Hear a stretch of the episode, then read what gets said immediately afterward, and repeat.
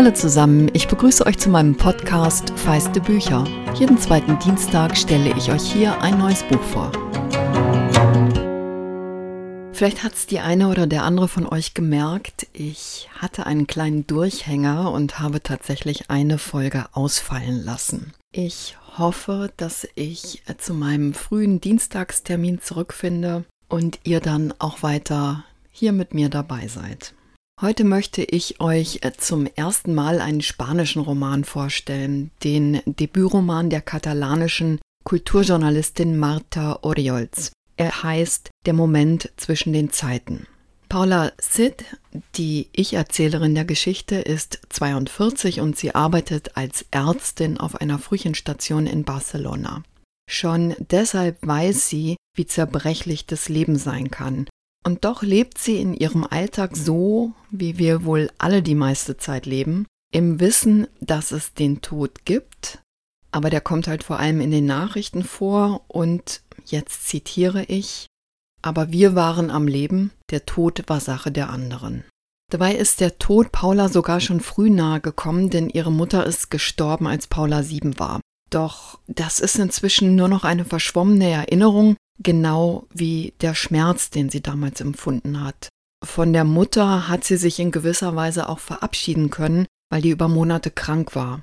Also verabschieden können, so sehr man das eben als Siebenjährige kann. Dagegen wird Mauro, der Mann, mit dem Paula seit über zehn Jahren zusammen ist, nun von einem Augenblick auf den anderen aus dem Leben gerissen. Denn er stirbt nach einem Unfall.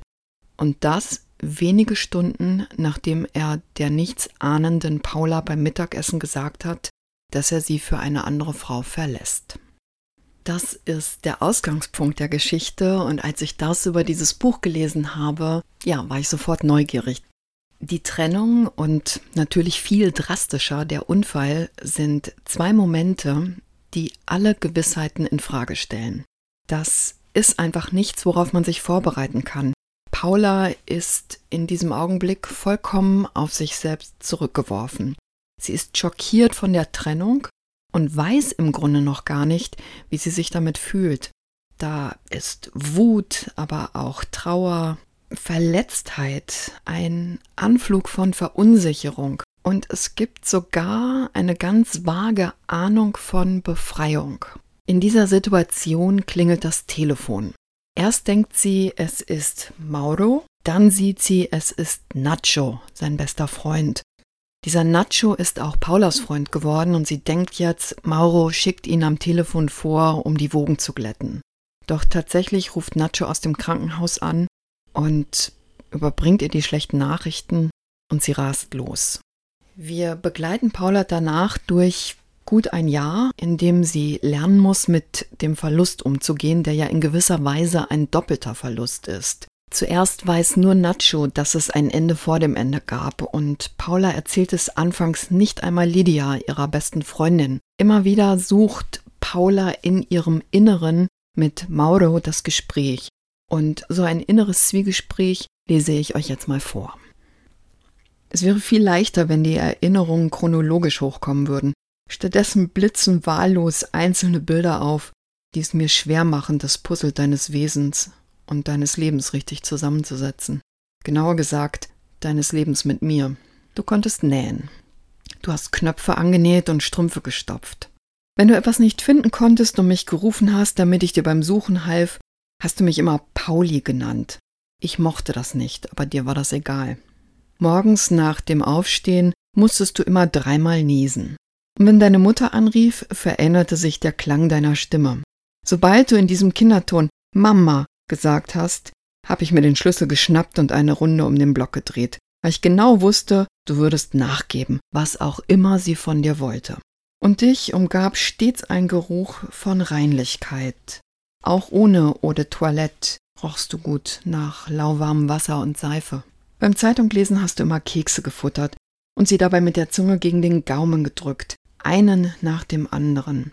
Anfangs fand ich das amüsant, doch mit den Jahren ermahnte ich dich immer wieder, du solltest nicht so viel Zucker essen. Wenn ich dich berührte, bevor wir miteinander schliefen, durchlief mich jedes Mal im ersten Moment ein kaum merklicher Schauder, eine bittersüße Reaktion aus Lust und Aversion. Das wird nicht immer so gewesen sein, aber wie es am Anfang war, weiß ich nicht mehr. Du hast mir unheimlich gern Schuhe gekauft. Ich habe es dir nie gesagt, aber du hast selten meinen Geschmack getroffen. Es tat mir leid, also zog ich sie an, um dich glücklich zu machen. Sie passten weder zu mir noch zu meinem Stil. Es waren Schuhe für eine andere Frau.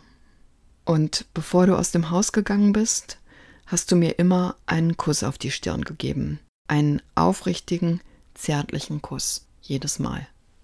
Die Erinnerungen kommen eben gerade nicht chronologisch und es gibt Momente, da ist Paula wahnsinnig wütend auf Mauro. Es gibt Momente, in denen ist sie sehr verletzt und Momente, in denen sie sich geradezu masochistisch selbst weiter verletzt. Und beim Lesen habe ich mich gefragt, ob ich die Kraft gehabt hätte, das nicht zu tun, was sie tut. Denn Paula kennt Mauro gut genug, um das Passwort für sein Handy zu erraten. Und dazu lese ich euch eine zweite kurze Passage vor. Du sollst wissen, dass ich erst nach der Beerdigung anfing herumzuschnüffeln, weil es mir vorher respektlos erschien. Ich tat es häppchenweise, um mir nicht zu viel zuzumuten und mir selbst vormachen zu können, du seist noch da, während ich dir nachspionierte. Nachrichten wie Es mit dir im Restaurant zwischen Hauptgang und Nachspeise auf dem Klo zu treiben, macht mich jedes Mal zehn Jahre jünger. Oder dein forderndes Zieh heute Abend unbedingt wieder diesen sexy grünen Tanga an. Allein die Vorstellung macht mich so heiß, dass ich sicher den ganzen Tag einen Ständer haben werde. Las ich also erst später, als ich dich in dem Mann, über den ich so viel erfahren hatte, kaum noch erkannte. Am Abend nach deinem Tod, als ich allein in der Küche saß und mir nur das Brummen des Kühlschranks verriet, dass das alles wirklich geschah, las ich nur eine Nachricht. Es war die letzte an sie, nach dem Mittagessen abgeschickt, bei dem du mir den Boden unter den Füßen weggezogen hast.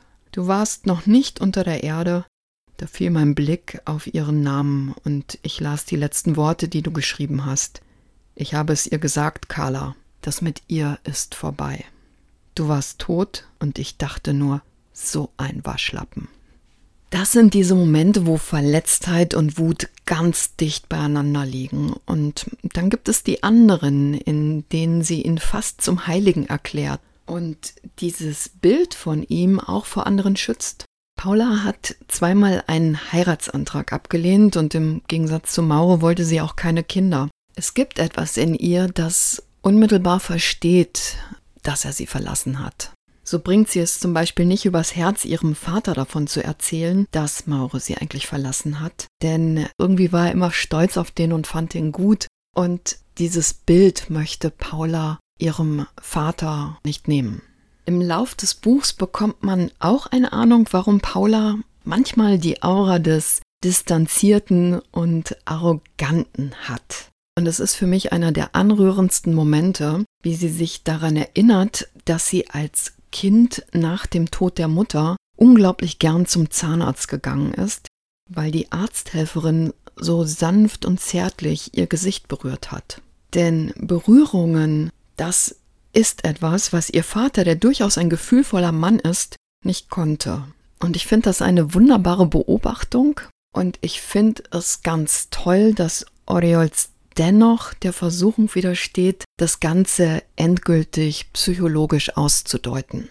Martha Oriols hat mit Paula eine wirklich vielschichtige Heldin geschaffen, die in der Tendenz eher sperrig ist.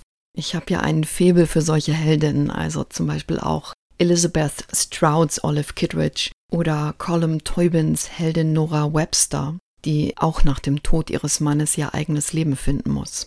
Diese Paula kann trotz aller Sperrigkeit durchaus zärtlich sein, aber das zeigt sie vor allem den Frühchen, um deren Leben sie kämpft. Gleichzeitig lernen wir eine Frau kennen, die einfach nicht die große Weltumarmerin ist. Die will nicht die alte Nachbarin ihres Vaters mögen, nur weil die auch gerade ihren Mann verloren hat. Und die sieht es auch gar nicht ein, dass sie sich mit Nachos Frau anfreunden müsste, nur weil die Männer so dicke sind. Und auch die Männer. Es gibt nicht viele, aber Paula begegnet in diesem Jahr durchaus Männern, haben es mit ihrer Unberechenbarkeit nicht leicht. Das ist nicht immer sympathisch, aber es liest sich umwerfend echt. Es ist eben ein Jahr des Loslassens, in dem sie nicht nur um Mauro trauert, sondern auch wegen, und hier zitiere ich nochmal, all dem anderen, das unrettbar verloren war. Das ist die eigene Jugend, ein Lebensentwurf, eine gemeinsame Zukunft. Dem Buch ist eine Widmung vorangestellt, die ich nicht vorlesen möchte, weil mir das sofort die Tränen in die Augen treiben würde. Aber diese Widmung hat mich bewogen, nachzurecherchieren. Oriols ist so alt wie Paula. Sie lebt mit ihren beiden Söhnen in Barcelona und sie hat ihren Partner bei einem Unfall verloren. In dem spanischen Online-Magazin mit dem englischen Namen TheObjective.com erzählt Oriols, sie habe den Roman aufgrund ihres Geisteszustands begonnen. Sie sagt da, ich hatte vor kurzem meinen Partner verloren und festgestellt, dass ich auch über nichts anderes hätte schreiben können. Hatte sie früher nach der Arbeit nachts Geschichten geschrieben, als die Kinder im Bett waren, habe der Tod ihre Prioritäten verändert und der Tod hat sie mutig gemacht.